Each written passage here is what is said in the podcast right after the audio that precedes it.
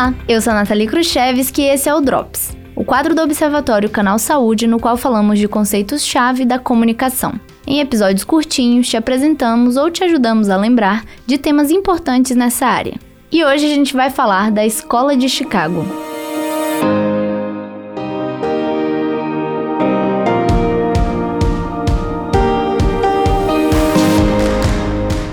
Na história dos estudos da comunicação, não existem apenas teorias e hipóteses. A gente tem também as escolas de pensamento.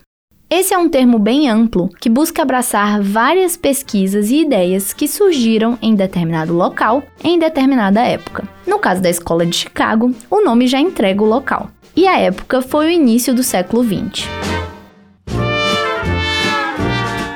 Mas para entender essa escola, a gente tem que compreender primeiro o contexto em que ela nasceu.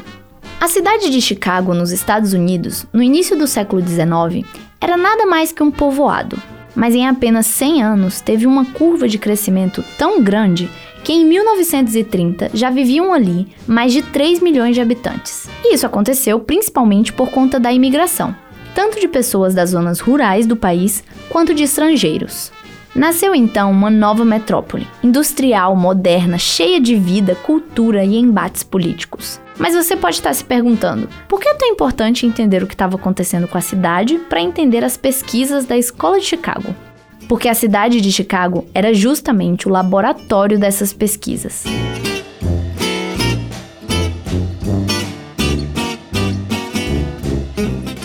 Pesquisas da Escola de Chicago não eram do campo da comunicação, mas sim da sociologia. E os estudos desenvolvidos por essa escola eram focados nas questões do cotidiano urbano, desde a violência, passando pela imigração e indo até os movimentos artísticos e culturais. Eles viam a cidade como um organismo integrado e focavam principalmente nas relações e sentidos construídos pela convivência com a diversidade que o ambiente urbano proporciona. Várias linhas de pesquisa foram desenvolvidas na Escola de Chicago, mas a mais importante para a gente do campo da comunicação é o interacionismo simbólico.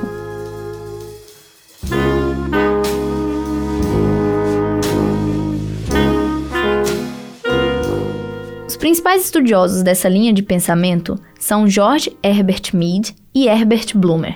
Sim, eles têm o mesmo nome, mas a gente vai chamar aqui eles só de Mead e Blumer. Mead traz a ideia de ação social, que é basicamente uma relação em três passos.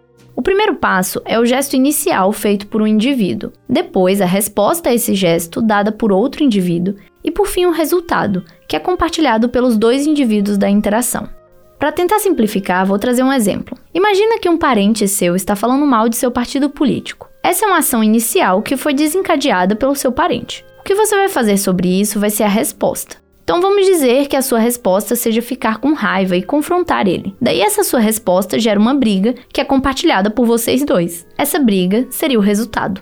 As ideias trazidas por Mead foram o pontapé inicial, mas foi Bloomer que realmente esquematizou o que se conhece como interacionismo simbólico, uma teoria que relaciona o significado que atribuímos às coisas a partir das interações sociais. Ele definiu três premissas básicas. A primeira é que nós humanos agimos no mundo a partir dos significados que o mundo nos oferece. A segunda é que esses significados partem da interação social. E a terceira é a de que a utilização desses significados ocorre por um processo interpretativo. Mas o que isso tudo quer dizer, afinal? Basicamente, Bloomer fala que todas as nossas ações só são possíveis a partir dos significados que temos das coisas do mundo. Vou dar um exemplo bem bobo para facilitar. Seu chefe pede para você um relatório, mas você só vai conseguir fazer isso porque você já tem na sua cabeça o significado de relatório. A questão aqui é que para Bloomer, esse significado que você tem na sua cabeça de relatório não partiu só de você, mas sim da sua interação com o mundo e principalmente sua interação com outras pessoas que te ajudaram a criar o conceito de relatório que você tem hoje.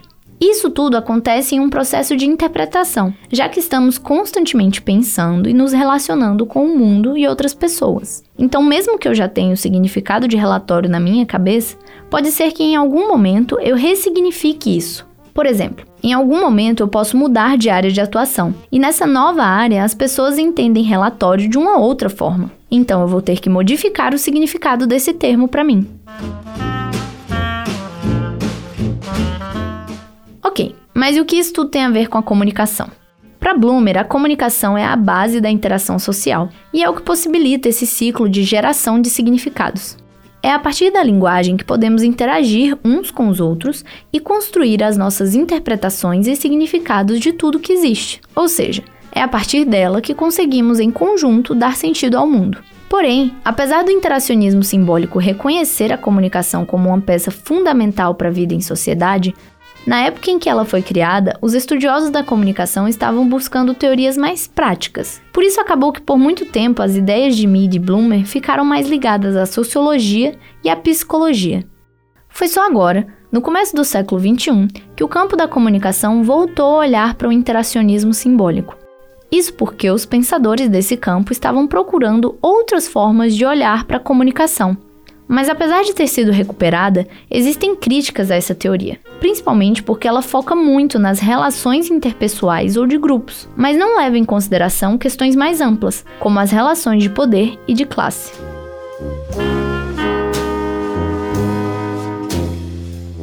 Apesar das ideias da escola de Chicago terem sido sobrepostas por outras teorias, como a funcionalista, que a gente já falou aqui no Drops, os estudos dessa escola ajudaram a impulsionar as reflexões e pesquisas sobre a comunicação, já que, como na maioria das áreas de pesquisa, uma ideia leva a uma reflexão que acaba levando a novas ideias. E foi graças a esse impulso que todo o campo da comunicação começou a ser desenvolvido.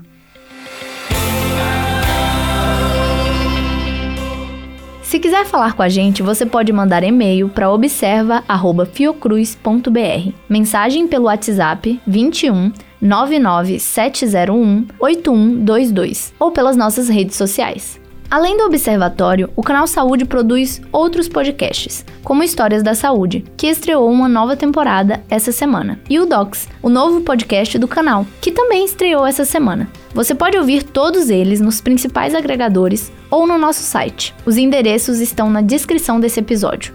Os drops são postados todas as sextas-feiras, com exceção da última sexta do mês, que é reservada para o episódio regular do Observatório. O Drops é uma produção do canal Saúde da Fundação Oswaldo Cruz. Roteiro, apresentação e edição: Nathalie Khrushchevski. Direção e coordenação dos podcasts do canal Saúde: Gustavo Aldi.